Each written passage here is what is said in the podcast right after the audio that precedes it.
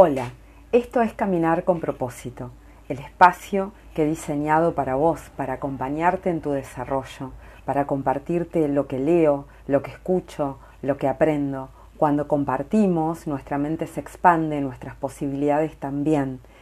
Y hoy eh, quiero mm, hablarte del miedo. Y primero voy a comenzar con un cuento. En una pequeña y encantadora isla abundante en vegetación y verdes pastos vivía una vaca muy especial que llevaba una vida bastante extraña.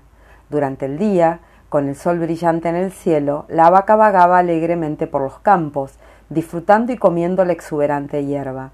Pero, en cuanto se escondía el sol y anochecía en la isla, la vaca se sentía muy nerviosa y asustada. ¿Qué va a ser de mí? ¿Se terminó toda la pastura? No puedo ver nada a mi alrededor. ¿Qué voy a hacer? se preguntaba a sí misma mientras deambulaba preocupada durante toda la noche, incapaz de cerrar los ojos a causa del temor. Cuando el sol brillaba una vez más sobre la isla y la verde hierba se veía por todas partes, la vaca saltaba de alegría, olvidaba los problemas de la noche y se ponía a comer de nuevo con gran satisfacción. Esto, por supuesto, hasta que caía de nuevo la noche y el ciclo se iniciaba una vez más. Y así, día tras día, la vaca vivía su vida, con miedo. Entonces, hoy quiero hablarte del miedo y em, que la mayoría de los miedos a lo que nos enfrentamos no son reales, son pensamientos, son miedos imaginarios. Eh, podemos decir, así en líneas generales, que hay dos tipos de miedos.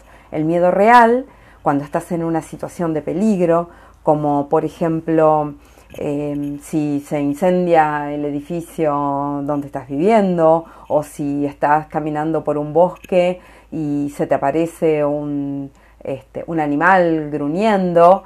Eh, o bien puede ser un miedo imaginario, por ejemplo, miedo a decir que no, miedo a decir que sí, miedo a dar la respuesta equivocada, miedo a contestar un correo electrónico, miedo a hablar en público. La respuesta del cuerpo frente al miedo es la misma porque el cerebro no sabe si estás de verdad en una situación real de peligro o en una situación imaginaria. Entonces, la pregunta que mm, te propongo que te hagas es si ese peligro es real, ese peligro que, que, te provoca miedo es real o imaginario. Si fuera real, saldrías corriendo. En cambio, si es imaginario, ya te estás dando una respuesta. Por ejemplo, tengo miedo a, eh, digo, tengo miedo a hablar en público. Entonces, como tengo miedo a hablar en público, me empiezan a sudar las manos, a mm, sentir que se me acelera el corazón. La propuesta es respirar profundo, eh, con afirmaciones positivas, eh, por ejemplo, si voy a hablar en público, me preparé, preparé la presentación y empiezo a decirme, estoy seguro, me siento bien, estoy en el lugar que, tengo que estar. El miedo te paraliza, te baja la energía, no te deja avanzar. Entonces, si todos los días haces algo que te provoque un poquito de miedo, eh, cada día vas a estar más fuerte respecto de lo que te provoca un poquito de miedo. Por ejemplo, decir no cuando querés decir que no, decir sí, contestar ese correo electrónico, hablar en público, quizá primero con un pequeño grupo de amigos. A veces no es lo mismo estar sentado en una mesa que pararte y hablar en frente de todos, aunque sean tus amigos. A ver, eh, ¿Es posible no temerle a nada? Ay, resulta que de buenas a primera me convierto en una persona que ya no tengo más miedo. Siempre existe ese run run, ese, esa, esa cosita en el pecho que eh, por ahí te provoca un poquito de miedo. A mí me pasa, eh, por ejemplo, la primera vez que hice un vivo en Instagram, primero me tuve que decidir a eh, lo voy a hacer y es ese pequeño paso donde cada día haces algo que te provoque un poquito de miedo. Y entonces, como esos miedos no son reales, ya sabes que no son reales, que son imaginarios, lo superás. Y a veces tenemos esa vocecita que es el ego que nos dice voy a hacer el ridículo, que van a pensar los demás de mí. Y en realidad los demás no están pensando en vos.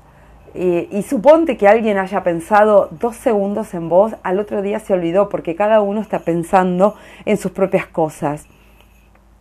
Entonces, así como cuando voy a entrenar para una carrera, eh, me propongo un plan de entrenamiento, es quiero, entreno, puedo, lo mismo con, el, con eso que te provoca miedo. Entonces la propuesta es, hace algo que te provoque un poquito de, de miedo.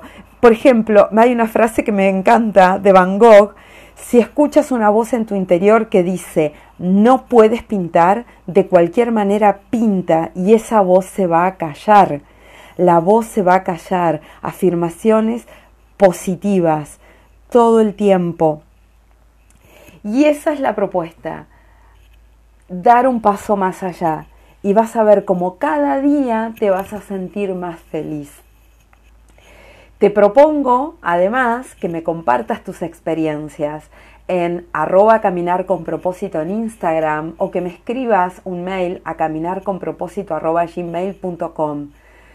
Compartime tus inquietudes, compartime ese paso que hayas dado venciendo ese miedo imaginario. Te escucho, las posibilidades están más allá del miedo. Adelante.